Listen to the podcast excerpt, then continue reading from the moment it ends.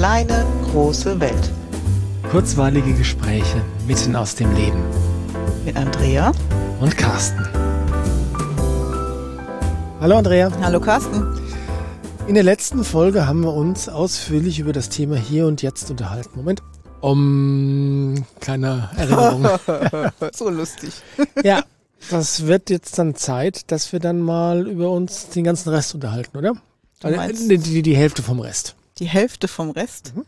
Okay. Über welche Hälfte willst du dich nicht unterhalten? Zukunft. Schade. Ist okay. Könnte aber auch ja mit reinspielen. Hast du hellseherische Fähigkeiten? Ach, pff, vielleicht. ich verrate die Lottozahlen aber nicht. Schade. Ne, gehört mir. Nee. Ja, aber welche Zeiten wollen wir uns denn unterhalten? Über die, die wir aus der Kinesiologie so kennen? Das klingt nach einem Plan. Ja.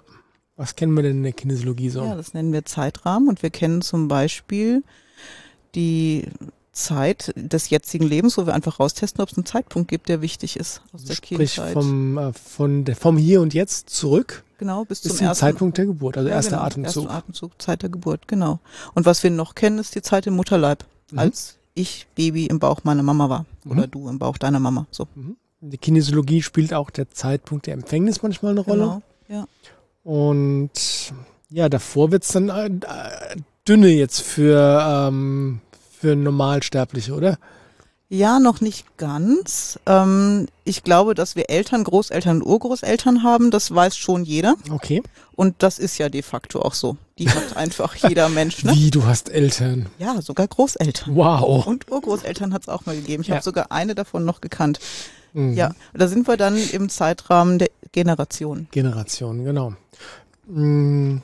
Gibt da noch einen weiteren, den will ich mal ganz kurz aufsparen. Mhm. Ähm, warum macht man das denn in der Kinesiologie überhaupt, dass man da so in Zeitrahmen rumfuhrwerkt? Ja, weil wir entweder gerne so ein Alter oder einen Zeitpunkt der Ursache rausfinden möchten. Also wann hat sich was in meinem Leben etabliert? Mhm. Wann habe ich unbewusst irgendwas entschieden? Wann ist was passiert, was jetzt noch Auswirkungen auf das Hier und Jetzt hat? Mhm. Also ganz kurz den Bogen zu spannen, du kommst mit einem bestimmten Thema, genau. testest dann, ähm, worum es geht ja. und im Rahmen, Rahmen der Sitzung taucht, taucht dann der Zeitrahmen auf genau, und dann, dann geht es dann darum, wo liegen denn die Ursachen für das Thema, was mich genau, heute beschäftigt. Oder wo kann ich es besonders verstehen und kann es dann auch heute besser greifen. Das ist dann nicht Alter der Ursache, sondern Alter des besten, besten Verstehens. Verstehens. Ja. Genau. Ja. Genau.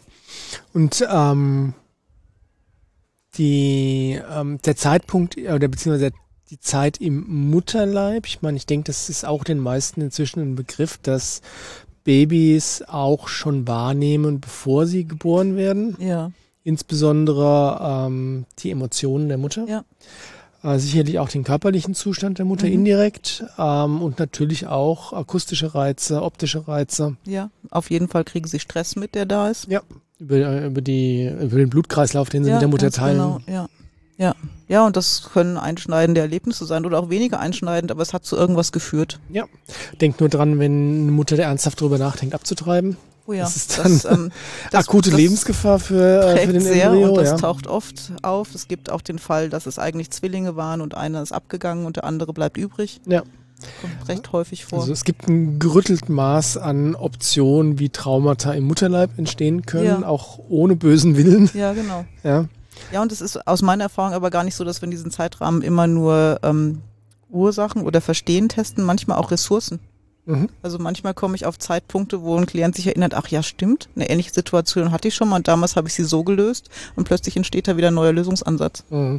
Es ist ja eigentlich ganz viel beim, beim Muskeltesten ist ja wirklich ähm, für einen Informations- und Erkenntnisgewinn. Ja. ja. Ähm, das, wenn nämlich der Verstand mit im Boot ist und versteht, worum es bei einem Thema eigentlich geht oder was dazu geführt hat oder was Lösungsoptionen mhm. wären, dann äh, ist eigentlich 60 Prozent der Arbeit schon getan. Ja. ja. Generationen, wie gesagt, ähm, sind auch wichtig, weil manchmal übernehmen wir bewusst oder unbewusst Muster von unseren Vorfahren. Ja, und das erleben wir in der Epigenetik ja genauso, ne? Dass mhm. da Sachen einfach aktiv sind seit Generationen. Und klar. Und was ich gerade wieder sehe, ist, dass diese, dass der Krieg in der Ukraine viele Kriegstraumata in Familien wieder triggert, dass da mhm. wieder Dinge aktiv sind wie Angst vor Vertreibung. Mhm.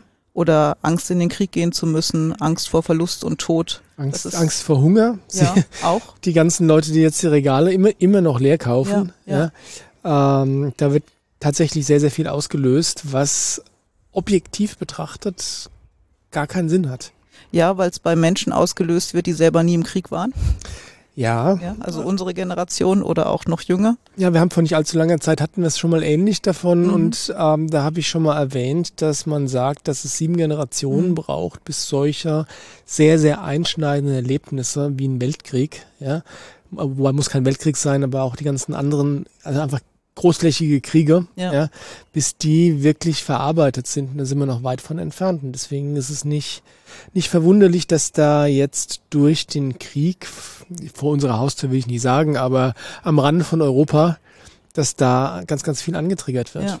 Und es muss nicht immer Krieg sein, was da läuft. Also es sind auch solche Situationen, dass junge Frauen zum Beispiel viel Verantwortung übernehmen mussten für ihre Geschwister, weil die Mutter früh gestorben ist mhm. und dann so ein Überforderungsmuster aktiv ist, das sich über Generationen hält. Mhm. Und das ist ganz spannend, weil es tatsächlich immer wieder zu beobachten ist, dass ähm, gewisse Muster von Generation zu Generation nicht weitergegeben, sondern immer wieder gelebt werden. Ja. Jetzt, ja. Äh, du? Und es ist immer wieder spannend, wenn man dann auf Generationen kommt und fragt dann erwachsene Klienten, und kennen Sie denn jemanden, Eltern, Großeltern, denen es ähnlich ging?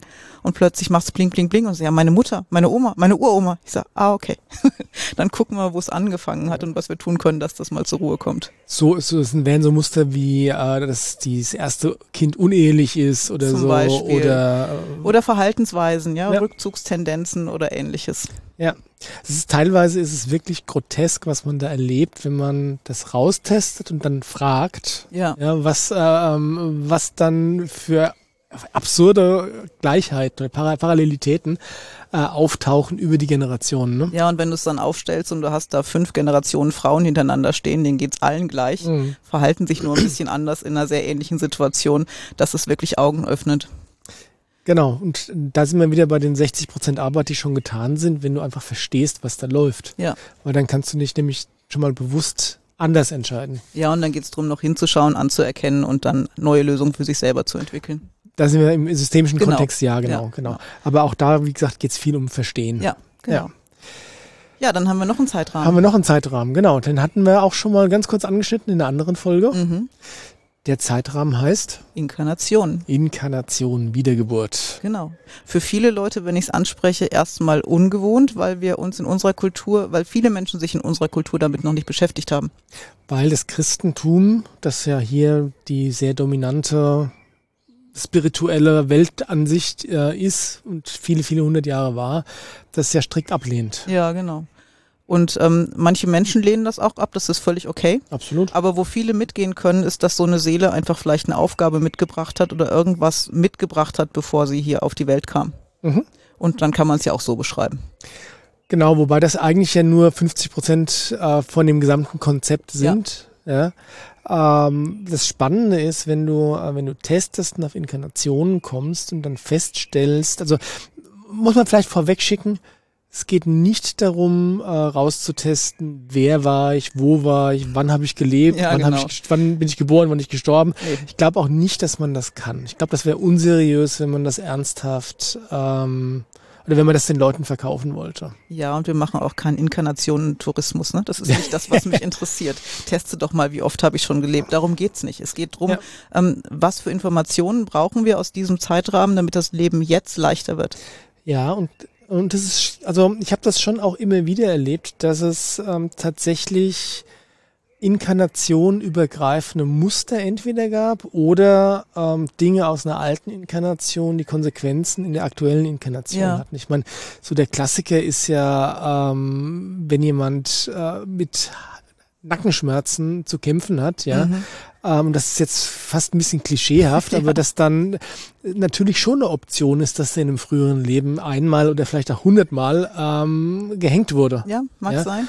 Oder wenn jemand ein Problem mit Feuer hat, dass ähm, er oder sie oder es, was, was auch immer, in früheren Leben öfters mal als Hexe verbrannt wurde, ja? Ja, oder dass du einfach Überlebensmechanismen am Laufen hast, die in diesem Leben nicht benötigt werden, weil dein Überleben sehr sicher ist, aber mhm. du hast Inkarnationen erlebt, in denen das Überleben nicht sicher war. Ja, und dann ist natürlich der Punkt, je nachdem, wie oft du schon inkarniert warst, hast du natürlich ziemlich viel schon erlebt. Ja, ja und auch je nachdem, wie offen diese Speicher bei dir vielleicht sind. Ja. Und da ist mir jetzt eine Sache ganz wichtig, weil was ich schon auch erlebt habe, ist, wenn ich oder als ich regelmäßig Sitzungen gegeben mhm. habe, noch habe ich hm, immer wieder mit Menschen zu tun gehabt, die sehr offen waren für dieses Konzept von Wiedergeburt und von der Idee, dass man aus alten Inkarnationen Dinge mitnimmt, Erinnerungen, Muster, sonst was. Ähm, und da ist so manchmal so eine gewisse Tendenz da gewesen, alles auf die alten Inkarnationen zu ah, schieben. okay. Ja? Also du warst es nicht. Nein, nein, äh, ich kann ja nichts dafür, das ist ja eine alte Inkarnation. Ah, ja. Und ähm, ich kann das auch nicht beeinflussen, das ist eine alte Inkarnation. Und Schöner Grund zu behalten, was man hat. Oh ja, es ist ein äh, Verteidigungsmuster par excellence, ja.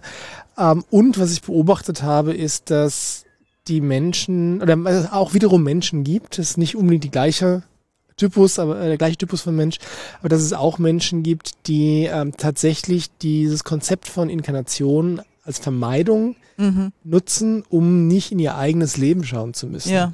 Weil was ich immer wieder feststelle, ist, dass es einfach auf dem Weg des ja Geborenwerdens, Kindseins, Erwachsenwerdens, junge Erwachsene sein, ja, gibt's genug Scheiß, der passiert. Ja. ja. Und ich bin ein großer Freund davon, zuallererst mal da hinzuschauen, also aktiv erstmal da hinzuschauen. Mhm. Wenn irgendwas aus einer Inkarnation hochkommt, dann kümmere ich mich schon auch drum. Ja. Keine Frage. Aber jetzt, ähm, ich habe erlebt, dass Menschen wirklich aktiv in Inkarnationen rumfuhrwerken, um bloß nicht hinschauen zu müssen, was in ihrem eigenen Leben alles schiefgegangen okay. ist, ja. Und ähm, das ist so ein bisschen so eine so eine Falle, in die man da rein geraten kann. Letztlich ist es nichts anderes, als die Verantwortung wegzuschieben. Mhm. Und das ist nicht sinnvoll, weil in dem Moment, wo wir die Verantwortung wegschieben, geben wir auch die Macht aus der Hand, es zu ändern. Ja, genau. Ja, wie du sagst, Verteidigungs- und Vermeidungsstrategien. Ja. Eigen, nicht eigentlich, sondern aus Angst vor dem Schmerz, der hinter dem stecken könnte, was uns wirklich belastet. Genau. Und nichtsdestotrotz ist dieses Konzept von Inkarnation ungemein nützlich. Ja, ist es, weil auch ganz viel Information drin steckt. Ja. Ja, es ist ja nicht nur Negatives, was wir jemals erlebt haben, sondern auch ganz viele Ressourcen. Nein, überhaupt nicht. Da haben wir uns ja mit der Katrin Remmelberger auch drüber unterhalten, mhm. über das Thema Akasha-Chronik. Und wenn man dann schon sich so weit aus dem Fenster lehnt, zu sagen, ich kann mir vorstellen, dass es sowas wie Wiedergeburt gibt, dann wäre es ja auch schade, wenn dieser ganze Erfahrungsschatz, der da in ein, drei, fünf oder zehntausend Inkarnationen gesammelt wurde, wenn der jedes Mal verloren, also wenn der mit jedem Leben verloren gehen würde und du fängst jedes Mal wieder bei Von Null vorne an. an ja. Das, nee, also ganz das ehrlich. ist mühsam, ich möchte das nicht mehr. Nein, das ist also, ich bin über, also nein, es fühlt sich für mich sehr wahr an, dass es sowas wie Wiedergeburt und Inkarnation gibt, aber Teil dieser Wahrheit ist unbedingt, dass ähm, wir nicht jedes Mal wieder bei Null anfangen. Ja.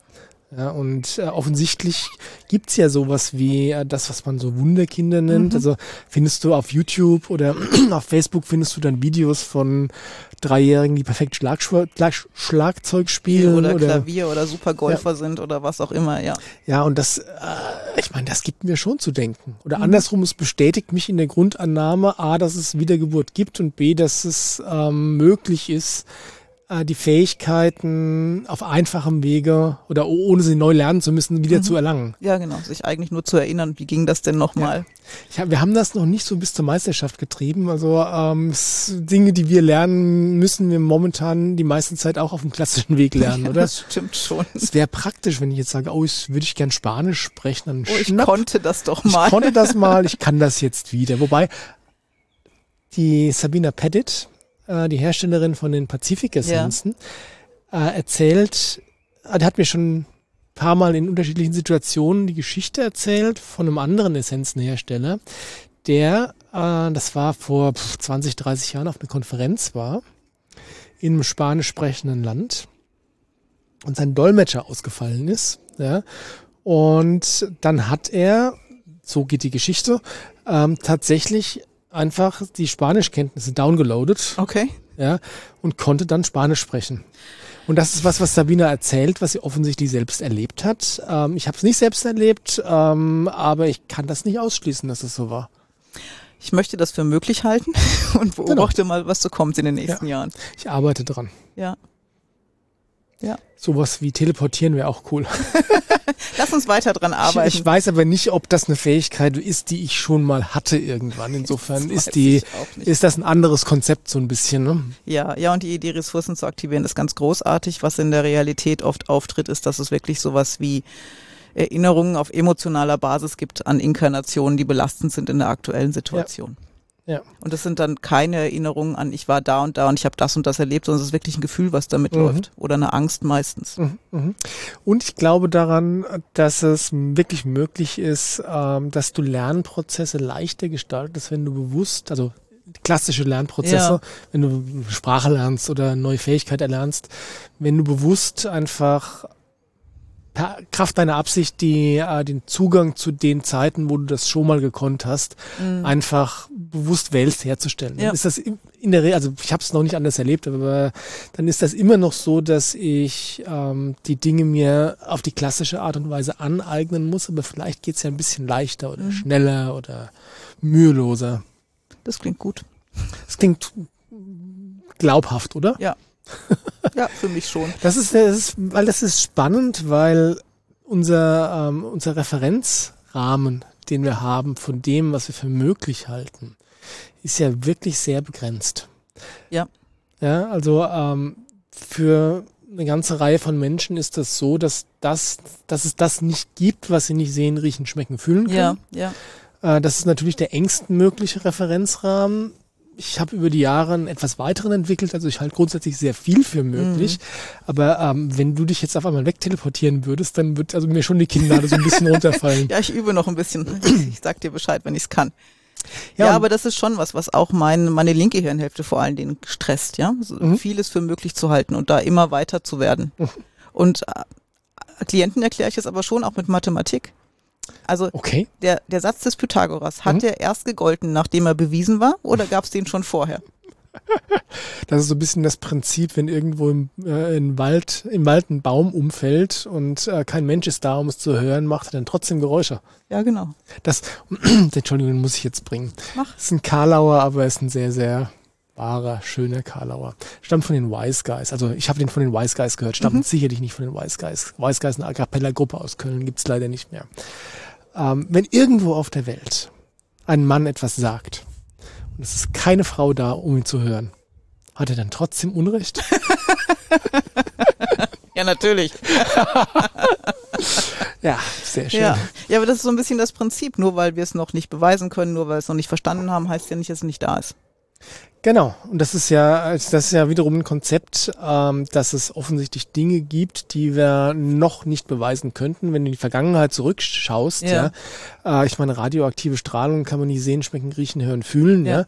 Sie ist trotzdem da. Ja. Wir können das inzwischen nachweisen, aber bevor man das nachweisen konnte, ja, gab es die halt nicht. Oder zumindest gab es die Leute, die nicht dran geglaubt haben, dass es sowas gibt. Ja. Ja, und dementsprechend halte ich wirklich sehr, sehr viel für möglich. Und ich glaube auch, dass es ähm, in den Bereichen, die jetzt ähm, eher als esoterisch angesehen werden, ja, mhm. und sei es sowas wie Homöopathie oder Essenzen, ja. wo es einfach keine, naja, keine Messgeräte gibt, wo du den, wo du dich selbst als Messgerät nehmen musst, mhm. in dem Sinne von macht was mit mir, unterstützt mich oder macht nichts mit mir, ja, ähm, dass es da irgendwann Möglichkeiten gibt, das auch zu messen in irgendeiner Form. Ja, bin ich auch von überzeugt. Also gibt's ja teilweise schon, weil Meridianenergie kannst du messen mhm. und ähm, dementsprechend gibt's da furchtbar viele Dinge, die sich da gerade am entwickeln sind, aber es ist halt noch nicht im Mainstream so richtig angekommen. Ja, und solange das nicht bewiesen ist, habe ich für mich entschieden, wenn es mir nutzt, wenn sich's für mich richtig anfühlt, dann nutze ich das, von dem ich denke, dass es da ist, egal ob bewiesen oder nicht. Ja. Und deswegen können wir natürlich nicht beweisen, dass es sowas wie frühere Leben gibt, aber fühlt sich plausibel an. Es gibt genügend Hinweise, die man sehen kann, wie eben diese Wunderkinder oder Menschen, ja. die sich an frühere Leben erinnern und dann auch Beweise dafür finden, ähm, dass man ja weiß ich nicht. Man muss nicht dran glauben, aber ich kann gut dran glauben. Ja, für mich ist es einfach ein sehr schlüssiges Konzept, ja. das mir in der Arbeit hilft, mhm. das mir hilft zu verstehen, was da gerade mit mir läuft ja. und vor allen Dingen hilft es mir Lösungen zu finden. Und wenn es mir danach besser geht und das hat ja. einen Beitrag dazu leistet, ist es doch gut. Genau. Ja. Lassen wir so stehen? Beenden wir diese Folge, ja? Beenden wir diese Folge. Seit wann so förmlich? Seit jetzt und dann auch nicht mehr. Na Gott sei Dank, okay. Mach's gut, bis zum nächsten Mal. Tschüss. Ciao.